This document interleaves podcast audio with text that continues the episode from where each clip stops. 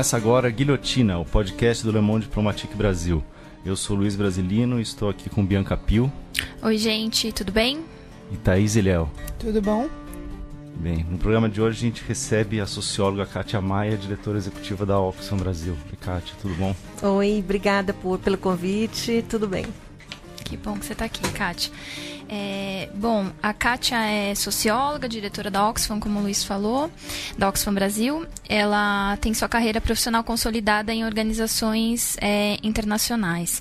É, nós vamos conversar com a Kátia sobre o relatório País Estagnado, feito pela Oxfam, e também é, sobre a pesquisa Nós e as Desigualdades, feita pela Oxfam em parceria com o Instituto Datafolha.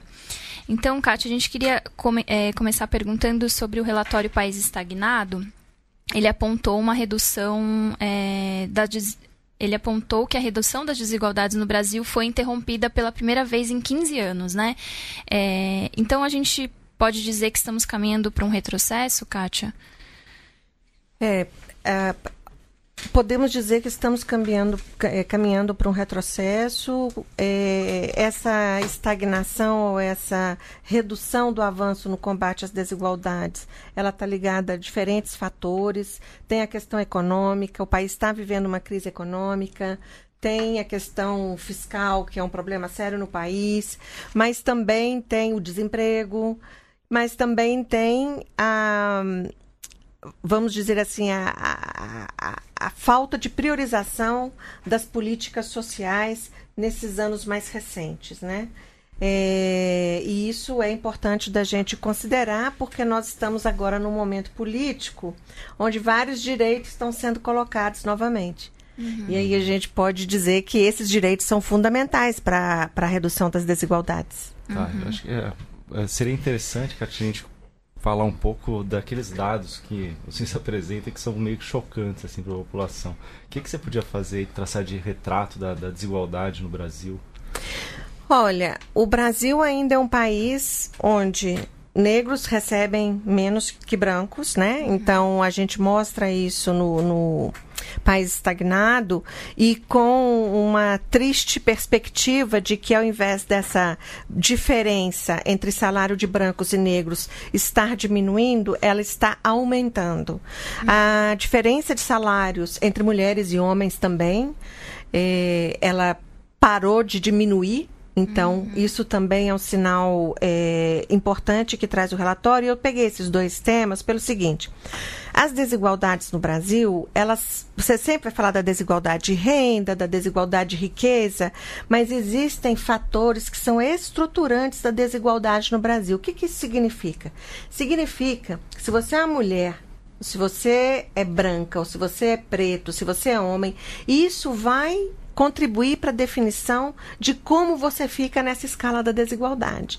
Então, esse é um país onde nós temos um racismo que não é enfrentado e que ele precisa ser enfrentado, e é um país machista, um país que não reconhece a mulher com os mesmos direitos de homens, né? Acho que no momento que estamos agora, só veio a Copa é, Feminina de Futebol, finalmente uhum. começou a se colocar isso como se as mulheres não jogassem futebol há décadas, né? Uhum. É um uhum. exemplo bem atual, assim, de como a, a mulher é vista na sociedade brasileira. É, fora a diferença de salário entre jogadores. Não, isso é escandaloso. É um exemplo assim. Patrocínios, patrocínios e tudo. A gente teve novos episódios aí, né, sobre os cortes na educação. O TRF ele revogou a liminar de uma juíza da Bahia que ela tinha suspenso os cortes nas universidades. E essa juíza, quando ela suspendeu na, na semana passada, entre as justificativas dela estava que esse corte representava uma ofensa ao princípio da vedação ao retrocesso social né? Que significa que uma vez que os direitos foram conquistados pela sociedade, eles não podem ser retirados, né? Eles devem ser considerados constitucionais. É, nesse sentido, todas essas medidas de austeridade, então, que foram e estão sendo tomadas ainda, elas ferem esse princípio de, de vedação ao retrocesso social? É, no caso das, das medidas de austeridade que vem desde a, daquela emenda constitucional do teto dos gastos, uhum. né, que impediu que houvesse, que impede que haja um aumento do investimento em educação e saúde, por exemplo, há só uma correção uhum. de inflação para os próximos 20 anos, um país com as necessidades que o Brasil tem e com o tamanho das desigualdades que tem, isso faz, causa um impacto muito grande. Uhum. As políticas de educação e de saúde, elas são fundamentais para a sociedade. E no caso da educação, eu acho que é importante a gente falar porque o que está acontecendo com a educação no país nesse momento é quase surreal, né? É, assim, é tão absurdo que a gente não consegue acreditar nisso. Qualquer sociedade que quer se desenvolver considera a educação como um valor fundamental. E a educação, uhum. ela passa pela liberdade de pensar, pela liberdade de refletir, pela troca de ideias, de visões. É assim que você vai construindo uma sociedade. E, e no caso do Brasil, que a gente está vivendo agora, não é só uma questão financeira. A questão financeira é seríssima. Mas é uma interferência direta na liberdade do pensar, da reflexão dos jovens nesse país. Uhum. Né? Então, é, eu diria que é, o retrocesso na educação ele é alarmante se as coisas continuarem no caminho que elas estão hoje. Uhum. Aproveitando que você falou da PEC do teto de gastos, né, que é a emenda constitucional 95, uma herança do governo Temer, você pode falar que impactos que ela trouxe nesse cenário de desigualdade? Olha, creio porque a emenda constitucional, ela agora que a gente vai começar a sentir os efeitos dela, né? É, um efeito acumulado. É, né? então é, assim, o que você já consegue visualizar, uma é isso do investimento em educação e saúde, né? E outros é, elementos também que são, que faz parte do pacote de assistência. Uhum. É, o que eu acho importante trazer dessa questão do ajuste fiscal é o seguinte existe realmente um déficit, existe um buraco, existe a necessidade de fazer um ajuste fiscal no país. A gente não pode negar isso. Agora, como é que você faz isso? Você faz isso só olhando o lado econômico ou você coloca na mesma balança, com o mesmo peso, a questão social? Porque o problema do ajuste é que ele prioriza a, a parte financeira ali, mas ele, peraí, tem um, um, uma dívida social ou tem uma urgência social nesse país que não pode ser esquecida, porque você não vai conseguir resolver o fiscal se você continua é, com os problemas sociais que você tem também. Não, Kátia, é, o estudo aponta né, uma, uma, que, não, uma, uma estagnação da queda da desigualdade quer dizer que antes havia uma redução da desigualdade. Queria que você falasse um pouco desse ciclo anterior. Quanto foi, qual foi, qual o tamanho, a dimensão dessa queda na desigualdade? a gente fala um pouco do que aconteceu. Né? Então, né? na verdade, o que a gente teve nos anos anteriores foi uma redução da desigualdade de renda, né? Você teve isso através de uma inclusão de milhões de pessoas no que a gente chama assim a base da pirâmide, de milhões de pessoas que foram incluídas no mercado, que passaram a ter é, um rendimento mais decente, né? E o aumento do salário mínimo, que foi uma política de longo prazo, o aumento real do salário mínimo foi fundamental para essa inclusão da renda. É, você teve alguns indicadores também de inclusão no tema é, racial, com as políticas afirmativas, né? Por isso as políticas de cota são muito importantes num país onde uma parte da população está tão excluída assim dos seus direitos. Então, o que você teve é, não foi assim o, uma redução do conjunto das desigualdades, você teve alguns elementos de desigualdades que nesses anos, através de uma mistura de políticas sociais com também é, algumas políticas de inclusão econômica, fizeram com que você tivesse uma massa é, no país mais, mais incorporada ao desenvolvimento do país mesmo. Agora, é, com esses últimos dois anos, que foi o, o o país estagnado fala de 2016, 2017, né? Uhum. Com esses últimos dois anos, é, a gente também teve uma, um momento político difícil no país, né? A gente vem de um processo político conturbado também, que contribui é, para as dificuldades econômicas. Então, nesses últimos dois anos, a gente começa a ver com o aumento do desemprego, com a redução econômica, que realmente muitas, muitas pessoas que foram incluídas passaram, deixaram de ficar incluídas, né? Ou seja, voltaram a ser excluídas dessa base da pirâmide. Então, é, o que eu diria é que nesses últimos anos, não é que a gente tinha resolvido o problema da desigualdade antes, uhum. a gente tinha dado passos importantes, e o que preocupa dos últimos anos foi que esses passos deixaram de ser dados. E o fator mais importante, você acha que foi a questão do emprego? Que aí eu imagino que seja também resultado da atividade econômica. Né? É, eu queria entender assim que a gente é, separasse um pouco o que é, é fruto da, do, do, desenvolvimento econômico do país e o que também depende de políticas sociais. Tá? É, o emprego é fundamental. Então, é. a gente está com taxa de desemprego que a gente nunca teve antes no país, né? A gente está uhum. num momento muito difícil. Então, a crise econômica, e que, que a gente vê essa crise econômica através do aumento do desemprego, ela realmente foi é, é um fator importante para esse momento de recessão que você tem, onde você nem tem como é, distribuir a partir do crescimento, porque você tem como distribuir porque esse é um país que concentra riqueza e concentra renda. Então você uhum. pode distribuir o que existe, mas a distribuição que vem junto com o crescimento, essa não, não aconteceu. Uhum. Uhum. Tá. Eu queria fazer uma pergunta é, relacionada ao sistema tributário, né? É, no, no, no, estudo vocês falam, né? Por ele estar neutro e regressivo, ele retroalimenta as desigualdades de raça, é, gênero, enfim, de renda. É, quais mudanças a Oxfam defende no sistema tributário? Olha, e a gente defende, é, vou dar algumas principais. Uma delas é que o Brasil é um dos poucos países no mundo que não cobra imposto para dividendos e lucros. Uhum. Então, é, isso é inacreditável. Então, se você é acionista, investe muito e tal, seu imposto de renda, tudo que você ganhou com isso aí não entra. Tá? Uhum. Mas nós, cidadãos comuns que não participamos desse universo todo, a gente paga bastante imposto sobre tudo que é a nossa renda. Então, o, esse é, um, é uma questão. Então, os indivíduos não pagam imposto sobre lucros e dividendos. Isso precisa ser revisto. A gente precisa taxar.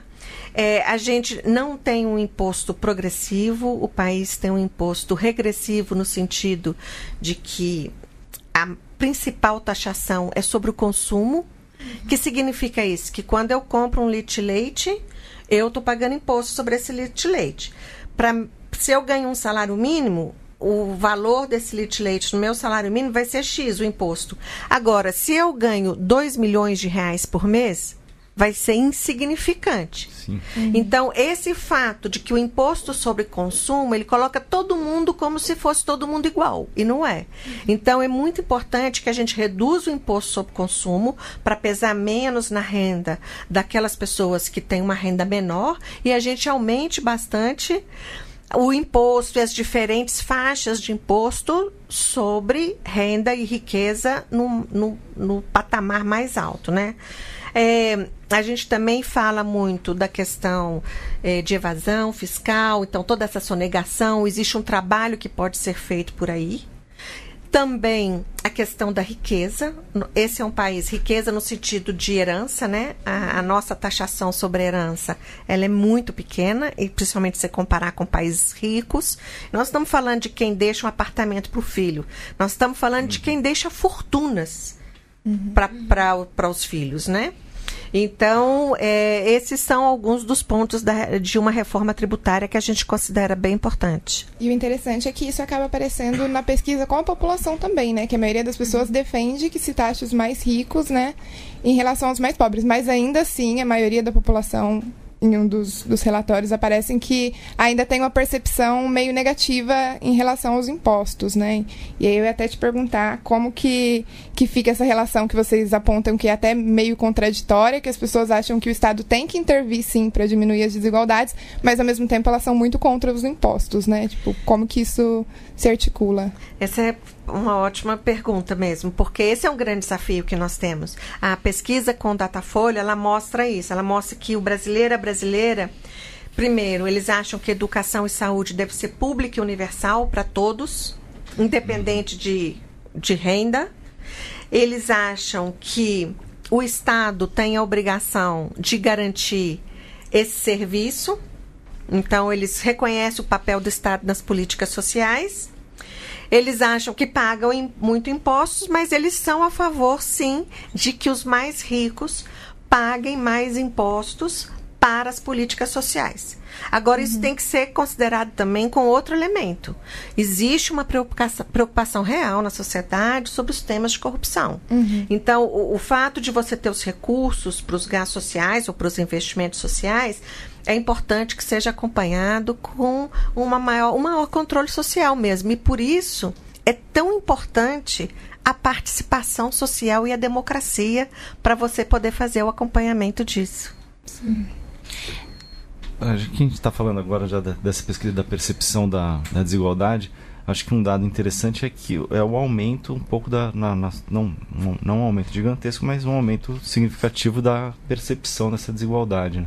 Tem um dado que acho que é sintomático disso. Deixa eu olhar, aqui, que entre 2017 e 2019, né? Porque essa pesquisa ela é uma sequência, né? Já, já, já teve uma pesquisa anterior, subiu de 12% para 16% a parcela das pessoas que se consideram entre a metade mais rica da população. Que antes não, né? Antes era um dado assim, meio chocante de que 88% das pessoas se consideravam na metade mais pobre. É, é isso aí?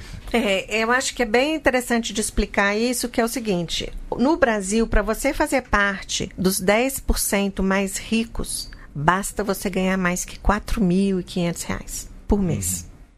É tão desigual o país que você tem 90% né, nas, nas faixas de renda que ganham menos de 4.500. Então, essa sensação da riqueza, ela, ela é uma sensação que, que te distancia, porque o rico é o outro. Mas, na verdade, nós somos estamos entre os 10%, os 10% mais ricos. Então, isso é importante porque isso causa uma, um incômodo. Essa é uma é uma informação que causa incômodo. Claro, ela e é importante que ela cause para as pessoas entenderem como é concentrada a, renda nesse país. Agora, se você pega esses 10%, você vai ter quem ganha 4.500 reais e quem ganha 2 milhões, 3 milhões de reais. Então, esses 10%, ele realmente, ele, ele tem uma variação muito grande, né? Então, eu diria que é, eu acho que as pessoas estão aumentando essa percepção, mas no conjunto da pesquisa, a gente percebe em várias perguntas é assim, uma tendência a dizer como se o problema está no outro, né? Então, eles são os mais ricos, tem que pagar mais imposto deles, tem que. E não se colocando como parte desse processo todo que a gente está enfrentando no país. É, acho que um dado interessante que mostra isso é, é que du- duas em cada três pessoas que ganham acima de 5 mil se, se colocam na metade mais pobre, né? Exatamente. E você imagina que essas pessoas estão justamente nos 10% mais ricos. Pois é. É, um dado que eu achei bem curioso da, da pesquisa Nós e as Desigualdades, que, aliás, todos esses estudos que a gente está comentando estão no site da Oxfam Brasil para baixar. Então, quem tiver a fim de ler mais, é só entrar no oxfambrasil.org.br. É, um dado que eu achei bem curioso é que a maioria dos entrevistados dessa pesquisa, eles não defendem o Estado mínimo, né? 79%, né? Que durante as campanhas eleitorais se traduziram em mais Brasil e menos Brasília, né? Foi algo desse gênero. Você podia explicar pra gente um pouco essa percepção? Olha, as pessoas reconhecem que a, a percepção de que você precisa do Estado, ela está muito vinculada a essa ideia de que existem serviços como educação e saúde que são universais. Que é um pouco retomar o que a gente conquistou na nossa Constituição de 88. Então, quem é que vai, se não é para ser privado, se é público, quem que vai cuidar disso? Aí sim você tem é, um- uma ideia de que seja o Estado. Eu acho que uma das coisas que, que, que é importante da gente analisar, porque a gente não fez essas co- combinações e cruzamentos de todos os dados. Mas é quando você vai ver, por exemplo, qual das coisas que seriam mais importantes de fazer para enfrentar desigualdade, as desigualdades, uma delas, logo no topo, é a corrupção. Então, essa imagem do Estado, o papel do Estado, ela também está muito marcada pela, pelo, por tudo que aconteceu e vem acontecendo no país, né? Então é muito importante que a gente consiga mostrar que, claro, se você tem problemas, você tem que resolver esses problemas, mas você não vai deixar o Estado de cumprir com as suas responsabilidades garantidas constitucionalmente. Eu acho que uma outra coisa muito interessante também em relação é há uma visão meio individualista também em relação à renda, distribuição, que vocês colocam até que tem um otimismo individual em relação à ascensão, porque muitas pessoas se veem subindo de classe nos próximos anos, mas ao mesmo tempo tem um ceticismo em relação ao coletivo, né? Que elas acham que o Brasil, de uma forma geral, não tende a diminuir a desigualdade. Como que, que se dá isso de, ao mesmo tempo, você achar que você pode melhorar, mas o resto do Brasil não? É, bom, a, é, a, gente não, não entrou no aprofundamento disso com a, a, o, o Datafolha com os entrevistados, mas o que a gente pode analisar disso é realmente é um país onde as pessoas estão num caminho muito individualizado. É interessante que isso conecta com o tema da meritocracia, que é uma coisa que sempre está em discussão no Brasil, uhum. que é o seguinte: para você vencer na vida, depende de você. Isso não é verdade. Porque não pode depender de você se você não teve educação, se você não teve saúde, se você não teve um bom ambiente é, onde você vivia, se você gasta duas, três horas de transporte. Então, não, é, não depende só de você. Os sucessos que existem nas pessoas que enfrentam todas essas dificuldades são exceções, eles não são a maioria. Porque para você realmente é, poder basear tudo no seu esforço, tem todo mundo que partir do mesmo ponto de partida. E não aqui e outro lá na frente, né? É, isso por um lado. Pro, por outro lado, é, essa coisa do coletivo, ela realmente não é algo que sai com força é, da pesquisa. A gente não, não consegue perceber isso mesmo. Você falou da meritocracia, tem um dado que para mim eu achei meio chocante até do, da pesquisa é, que mostra um aumento na, nessa crença na meritocracia de 2017 para 2019. É, que passou de 38% para 41% a porcentagem de pessoas que concordam com a frase que eu vou ler, que é inacreditável. Uma pessoa de família pobre que trabalha muito tem a mesma chance de ter uma vida bem sucedida que uma pessoa nascida rica e que também trabalha muito e passou também de 43% para 49% a porcentagem de pessoas que concordam com a frase. No Brasil, uma criança de família pobre que consegue estudar tem a mesma chance de ter uma vida bem sucedida que uma criança nascida em uma família rica. É, essas duas é, perguntas, elas elas estão muito meio a meio, né? É. Ou seja, você tem ainda uma parcela. Primeiro, é importante ver que quase metade da população reconhece que não é isso. Então, é. isso já é um é, avanço. Eu fui olhar o lado Você foi olhar copo, o... copo meio vazio. Mas é porque eu tava.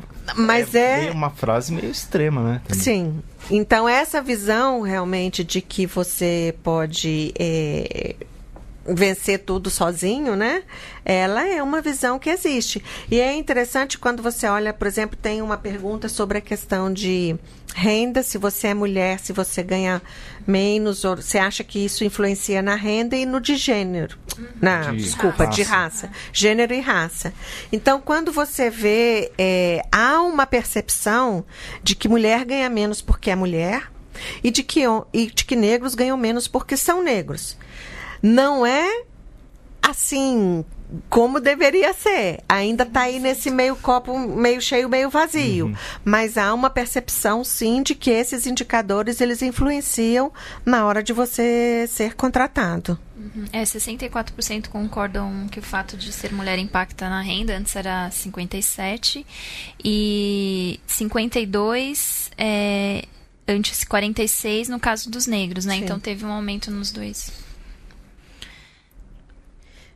Eu acho que essa relacionada a essa questão meritocrática também tem até um, um ponto que vocês falam que seria importante melhorar essa clareza que as pessoas têm sobre a distribuição de renda no Brasil, é justamente para que elas consigam enfim, é, ter uma visão diferenciada sobre as políticas de distribuição de renda, né? Porque eu acho que essa questão meritocrática também entra muito quando as pessoas falam do Bolsa Família, por exemplo, se posicionam contra esse tipo de coisa. Então, talvez se elas tivessem noção de que, enfim, ganhar 4 mil reais te coloca nos 10% mais ricos, essa visão também mudasse um pouco, né? Sim, eu acho que todo esse debate que envolve renda e também com relação à tributação, existe uma não vou dizer que é uma visão equivocada, mas eu acho que as pessoas não têm todos os elementos que é preciso, que são precisos para você considerar o que está acontecendo realmente. Essa ideia de que o brasileiro paga muito imposto e que ah, a gente é um país que mais paga imposto, essa ideia não é real. O Brasil não é um dos países que mais se paga imposto no mundo.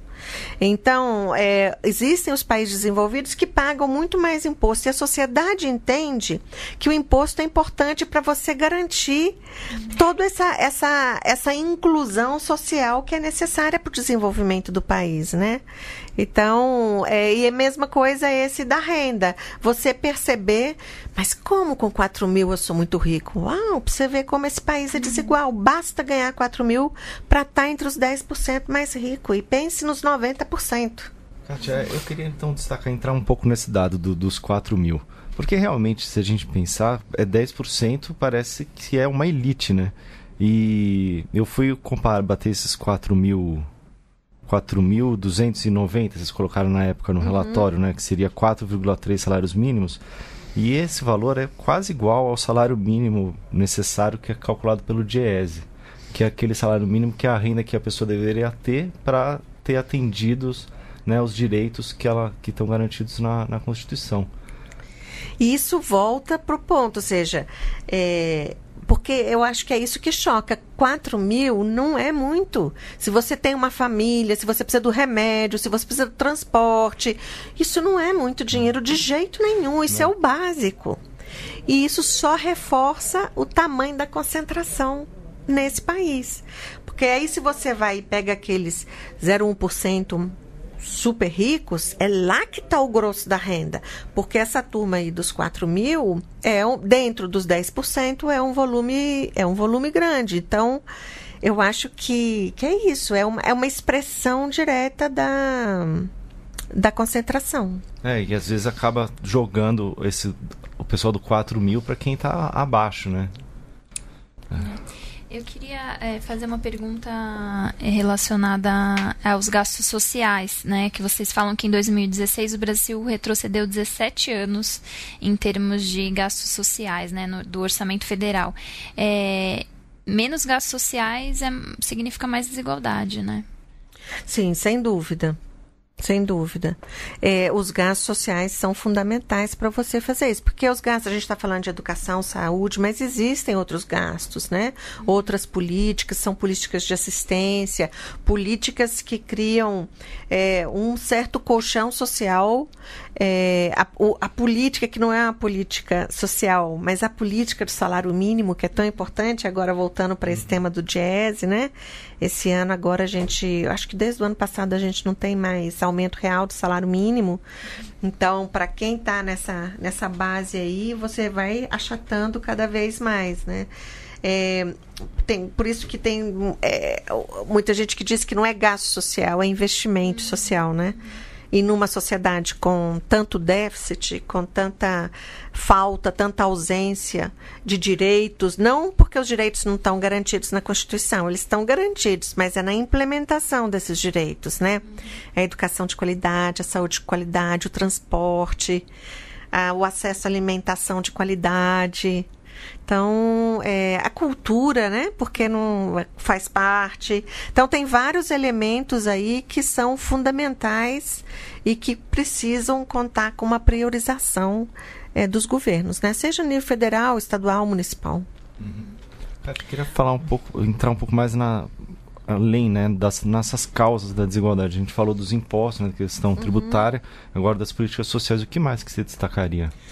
Eu, eu voltaria um pouco para a questão de, de raça. Uhum. Porque na pesquisa com Datafolha, é, isso para mim foi algo bastante importante de da gente identificar.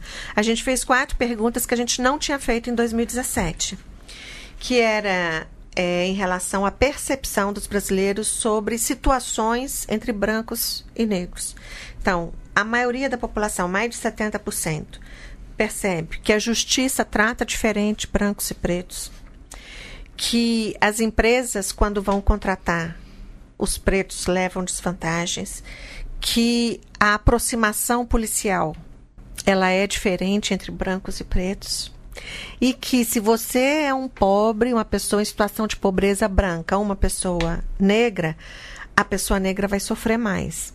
Então, quer dizer, isso é muito profundo, porque você está numa sociedade que permite uma desigualdade assim existencial mesmo para metade da população. Uhum. Isso não estou nem entrando nas coisas de segurança, extermínio da juventude negra, nem estou chegando lá, estou chegando só nessa outra parte, que é essa parte de, de você ter um, o sistema, por isso que a gente fala do racismo institucional, as instituições operam de uma forma racista. Porque você pensa, 70% da população diz isso. Mais de 70%. Tem uma dessas perguntas que deu, acho que 85%. Há uma. Isso é nítido para as pessoas da sociedade, né? E, e esse, para mim, é um dos grandes enfrentamentos. Para além da coisa econômica, das desigualdades, é a nossa sociedade. Primeiro, reconhecer que somos uma sociedade racista. É doloroso isso. Uhum. Mas é porque a gente acha que a gente não é. Mas a gente tem elementos de racismo, que é uma questão cultural. E para a gente enfrentar isso, a gente precisa reconhecer que a gente tem esse problema. Então, nesse sentido, é, reconhecer e continuar com as políticas, que são políticas, para reduzir essa distância do acesso né, entre negros e brancos a diferentes serviços e, e, e bens da sociedade, isso é fundamental. E de gênero também? De gênero também. A situação é, é tão importante quanto, mas a gente, eu diria que a gente tem alguns avanços maiores na questão de gênero do que na questão racial. Hum. A discriminação racial esse racismo ele é ele é, é ele é virulento eu, diria. No caso das mulheres a gente tem além dessas discriminações econômicas e outras a gente tem a coisa da violência contra as mulheres que também é um elemento assim chocante né? Da gente ver o que a nossa sociedade está fazendo. Uhum. É, Kátia, a gente está falando né, da pesquisa Nós e as Desigualdades. É, você podia falar um pouco também da metodologia para as pessoas entenderem como é que foi feito? Porque já teve uma anterior, só para explicar. É um, é uma tipo típica pesquisa que o Instituto Datafolha, Bob faz, né? Então, eles, nesse caso, foram cerca de 1.100 pessoas entrevistadas, é, tem um, um, questionário, tudo isso está aberto no nosso site, as pessoas podem ir lá, podem ver todas as perguntas que foram feitas. Nós abrimos toda a a tabulação que foi feita pelo Datafolha. Também, então, para quem gosta muito de número e de estatística dessas coisas, pode ir lá que está tudo é, aberto e disponível. É uma. É uma probabilidade de 95%, que significa isso? Que se você repetir a pesquisa, a mesma pesquisa 95 vezes, você vai ter o mesmo resultado. Não, não garante 100% de mesmo resultado. Foi feito com cidades de pequeno porte, de médio porte, de grande porte. É, isso. Kátia, queria te perguntar o, o, que, que, você pode falar de dados é, sobre a desigualdade no acesso aos direitos, né? especialmente educação. Seria interessante explorar um pouco isso. Olha, agora você. Os números redondinhos assim eu não vou ter aqui, mas o que eu posso dizer para você é que nós temos hoje é, um acesso nas universidades que ainda é muito aquém daquilo que a gente tem de demanda, né? A gente tem déficit de creches, a gente tem é, déficit dos outros níveis de escolaridade. É, o país avançou é, muito em, por exemplo, inclusão das mulheres e acesso das mulheres à educação, mas infelizmente é, isso não é suficiente, né? E a gente tem essa dificuldade. Eu acho que a crise dos sistemas que foram criados, fiéis e outros, para uma inserção daqueles jovens com menos recursos, e que a gente está vendo uma crise para isso aí, mostra que a gente tem uma demanda de uma juventude de periferia, é, de comunidades, juventude que também tem o seu direito de acesso às universidades que infelizmente é, o Estado não está dando conta de, de continuar fornecendo esse acesso, né? E aí é um acesso, essa questão da educação que reflete para o resto da vida, né? É, claro, é, é, é, muito impressionante assim, porque a educação ela é muito fundamental para a vida da gente, né? Ela é uma, assim, é a nossa formação.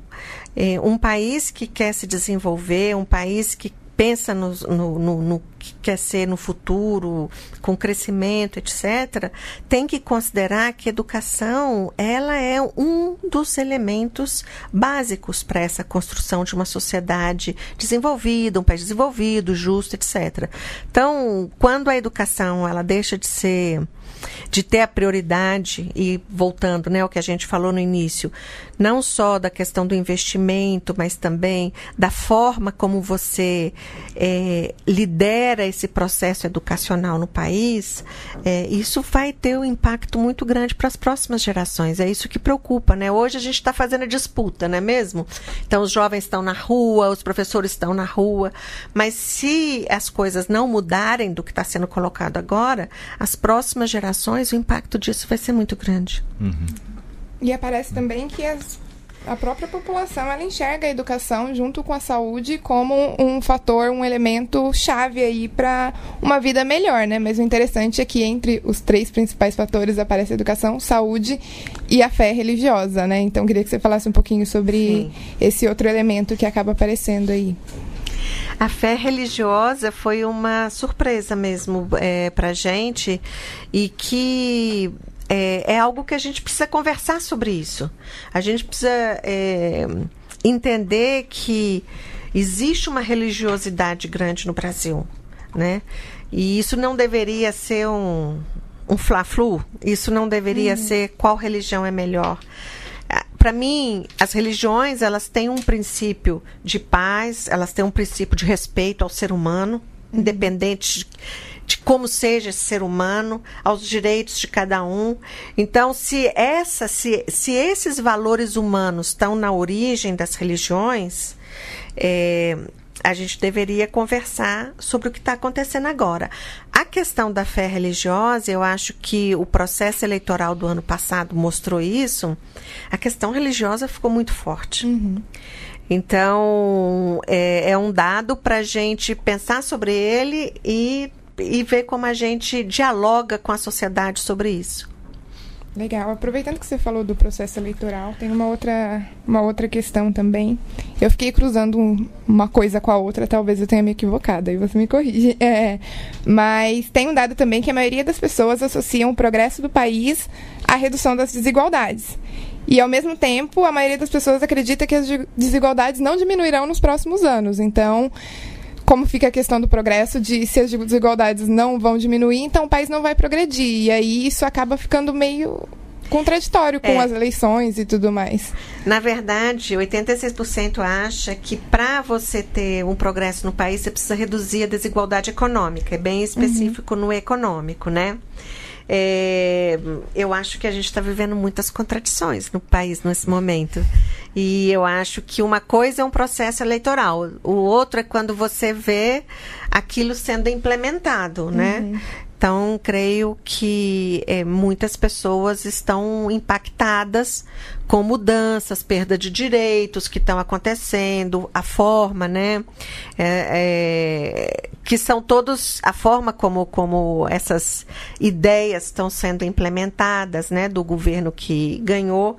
Então, creio que é, é um momento de contradição no Brasil. Uhum forte, sempre foi, mas agora estamos vivendo um momento muito difícil e que a fé religiosa somente não resolve. né? Uhum. E é, mas a gente também não pode ignorar, porque tem uma coisa na, na fé religiosa que tem a ver também com essa rede de solidariedade que, que existe nas diferentes religiões. Uhum. Então, no momento de crise, essa rede, especialmente crise econômica, essa rede de solidariedade ela cumpre um papel. Uhum. Então, entender isso eu acho que é um ponto importante para a gente trabalhar daqui para frente. Sim. É, uma coisa que a gente tem ouvido bastante aqui no Guilhotina é que na, na eleição do Bolsonaro existiam alguns setores que não necessariamente concordavam com os outros, dando sustentação para ele. Um, um, setor conservador, que é o evangélico, mas também tem outros setores. Um setor liberal né, na, na economia, que queria reformas no sentido do Estado mínimo. E um setor que a gente coloca como o setor da segurança, o setor mais, mais autoritário. É, e não necessariamente um, um dialoga com o outro, né? Especialmente a questão do Estado mínimo. Isso aparece um pouco na pesquisa, né? Uma rejeição das pessoas à, à, à diminuição do Estado e uma cobrança por mais política social. Kátia, eu queria te perguntar, quando se fala muito de desigualdade, é, muito, a gente ouve muito falar do Bolsa Família, né? No governo Lula e tal. Qual, que é o impacto disso? Ele porque é um, é um programa, quando você olha o orçamento geral e tal, o PIB do país, ele não é tão grande, mas como ele é muito focado, né? Eu queria saber. Uh, ele é um programa importante, né? Ele não é um programa que vai reduzir as desigualdades estruturantes que a gente tem, mas ele é porque o, o a questão eu acho que se coloca para nós é que não existe uma solução ou sabe, não, é, esse programa aqui vai solucionar. Ele não vai, mas ele cumpre um papel muito importante para milhões de pessoas que têm uma renda insignificante e que, através desse programa, tem condições de melhoria na sua vida e da sua família. Então, é, o programa e, e, e o, o Bolsa Família, ele é um programa reconhecido mundialmente. É tão impressionante isso, ou seja, a gente fez tantos avanços no Brasil com programas e políticas que são referência para outros países, para instituições multilaterais como o Banco Mundial, e outros. E a gente faz agora como se esses programas fossem péssimos e, uhum. e, e, é tudo corrupção e não é assim, né? Então eu acho que é resgatar as experiências bem-sucedidas é fundamental e garantir que essas experiências continuem. A gente precisa parar de ter isso, que muda governo e aí vem e você muda tudo. Não, tem políticas que a sociedade precisa se apropriar delas e falar, não, essa política precisa continuar. E o Bolsa Família é uma política que, apesar das vezes a gente ter aí, é, algumas críticas, é um programa reconhecido e de onde a sociedade tem uma grande parte da sociedade que, que entende o Bolsa Família e apoia o Bolsa Família também. Eu acho que ele é, ele não está tão abandonado assim, né? Ele tem um papel a cumprir. É, não, acho que a ideia não era criticar o Bolsa Família, assim, eu, estava imaginando talvez seria interessante diferenciar e aí Sim. se você não concordava seria muito legal saber é, a questão do o Bolsa Família me parece um programa de combate à pobreza ou à miséria. Sim. Não uma política de distribuição de, distribuição de renda que a gente viu é o emprego, né? É, eu acho que o Bolsa Família, ele tem uma ação emergencial de pobreza ali, de redução da pobreza realmente. Ele não é, assim, uma redistribuição de renda, como é o aumento real do salário mínimo, assim, que é um valor que impacta numa grande maioria da população também. É, mas a pobreza e a desigualdade andam juntas, né? Então eu acho que você ter esse programa é, que pode melhorar a renda dessas famílias, porque ele sim melhora a renda dessas famílias. Uhum.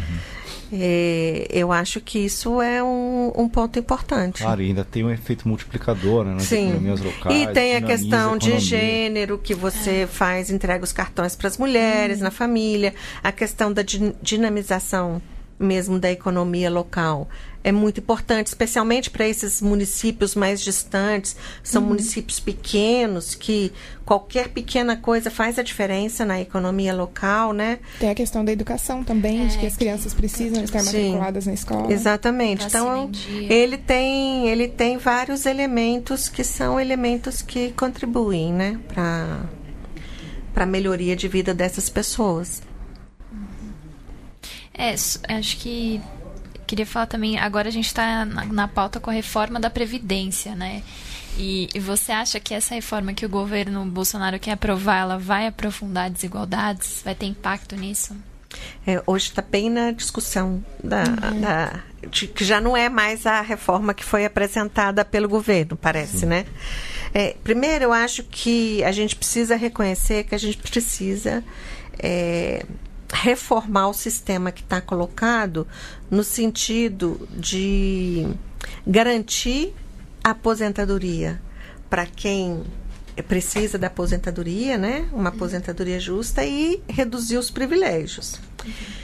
Que, mas tem várias coisas na reforma da Previdência que, que da proposta original que são super preocupantes e que não vão nesse caminho. A questão do benefício de prestação continuada, a questão da idade para as mulheres, a questão da capitalização, né, de sair um sistema que é um sistema baseado na solidariedade onde aqueles que estão na ativa vão pagar para aqueles que vão se aposentar e passar para um sistema que era absolutamente individualizado, até no, naquilo que você dizia, né? Uhum. A proposta que estava colocada era a gente sair do coletivo e para totalmente o individual, né? É, parece que já existem elementos disso que estão mudando na discussão que está no Congresso. É, para mim, a, essa discussão da reforma, ela realmente ela não pode afetar é, os direitos daquela maioria da população brasileira que, que ganha um salário mínimo, ou até que nunca chega no teto, né? É difícil ter alguém que ganha, que é 5 mil e pouco o teto da aposentadoria uhum. pública, né? Do INSS. Então, quase ninguém chega nesse teto. Agora, você precisa tratar de quê? Você precisa tratar dos militares, do judiciário, né? Uhum. Já houve mudança que aconteceu há anos atrás é, no governo é, do PT, que foi de você já não ter mais aquele benefício para o servidor público que ele ia aposentar com salário da ativa. Então, isso já mudou, já tinha feito uma mudança em relação a isso. Então, eu creio que, que tem elementos da reforma da Previdência que a gente tem que segurar e tem elementos que realmente precisam de mudança. Uhum. Também. É, Kátia, te perguntar agora um pouco de é, como, como atacar a questão da. como atacar a desigualdade sem. para além da, da, da, economia, né? Do, da atividade econômica. Muito se fala sobre a questão tributária, a gente falou um pouco aqui, mas tem um outro lado que é meio imposto de renda. Imposto de renda, não, imposto negativo, né? Que é uma espécie tipo um renda básica, de você, em vez de cobrar dinheiro da população, você dá dinheiro, né? Que, você está falando um imposto de a, a renda básica para quem não tem emprego e não, uma renda básica universal. Ah, tá, um imposto universal para negativo, né? Hum. Tipo, é meio é uma o Diplo francês fala muito nesse, nesse termo de imposto de renda negativo. Mas é isso, a ideia, aquela, o projeto do, do, do Suplicy.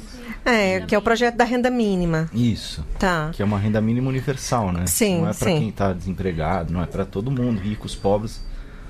Olha, eu acho que é um tema para debater. Uhum. É, eu não tenho como entrar muito nele aqui agora, mas eu acho que, que vale para a gente discutir sobre isso, né?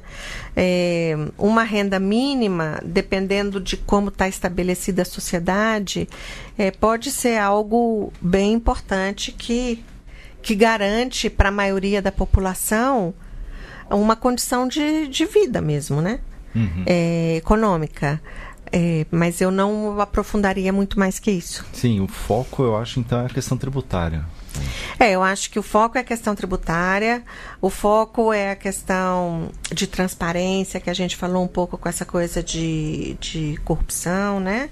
O foco também é a participação, porque uhum. eu acho que, é, especialmente nesse momento, a democracia ela é fundamental para nós. Uhum. E a participação da sociedade através dos conselhos, de outros mecanismos que a gente tem, é uma participação que não pode ser perdida. Uhum. É, oh, vocês... Eu acho que só para fechar essa questão da participação social, né? Nesse governo está sendo super atacado, né? Foi diminuído a quantidade de, de conselhos, enfim, vários foram encerrados. E isso, no fim, para as pessoas, elas não entendem isso, é, a relação que isso tem, inclusive, com a corrupção, né? Porque, na verdade, é a sociedade civil fiscalizando o governo, né? Se você quiser, só para comentar para encerrar. É, eu diria que, que a participação social ela é chave para qualquer democracia. A democracia ela já não está mais limitada à democracia representativa, a gente já sabe disso há muito tempo, né? E agora estão chegando os novos mecanismos de participação também. Então, é, para enfrentar os desafios que o Brasil tem e com tamanha desigualdade, poder escutar toda a sociedade, criar formas da sociedade, fazer esse controle e esse acompanhamento social é fundamental. Eu queria insistir um pouco ainda na questão da tributária, porque é. assim, o que chama a atenção é o fato de 77% das pessoas concordarem com o aumento de impostos de pessoas muito ricas. E esse debate ficou ausente do, da disputa eleitoral do ano passado, né? Exatamente. falta né, alguma força política e abraçar essa, é, eu acho que agora, nessa conjuntura que a gente está, o Congresso e o governo já estão falando de reforma tributária, né? É, mesmo porque a reforma Previdência, não acredito que ela vá passar da forma que foi idealizada pelo governo inicialmente. É, e é, a, é nós da sociedade, né? Nós temos que pressionar para esse tema. Mas eu sinto que há já uma discussão acontecendo, a preocupação é que essa discussão da reforma tributária, de novo, pense somente em simplificação de impostos, como unificar uhum. impostos e não em como redistribuir riqueza, redistribuir renda, é, acabar com a. reduzir bastante essa, esse imposto sobre consumo. É, além de a gente tentar colocar reforma tributária na pauta, a gente precisa garantir que essa discussão da reforma tributária ela vá no sentido de enfrentar as desigualdades e não de reafirmá-las. É. é um desafio aí, porque essa é um questão desafio. do sistema tributário brasileiro é extremamente regressivo, e, mas a população não, não tem acesso muito a esse tipo de informação. Exatamente. Tá bem, estamos chegando ao fim de mais um Guilhotina. É, muito obrigado, Kátia. Obrigada a vocês, foi ótimo ter tido essa oportunidade de estar aqui conversando. Bacana. Thaís, valeu. Muito obrigada pelo convite também. Até a próxima. E Bianca. Obrigada, gente. Valeu. Até a semana que vem, né? É, exato. Continua, continua acompanhando o Le Monde Diplomatique. Assine né, o nosso podcast do seu tocador, nosso e-mail guilhotina.diplomatique.org.br para quem quiser mandar mensagem, sugestões de entrevistados. Tudo bem. Falou, até semana que vem.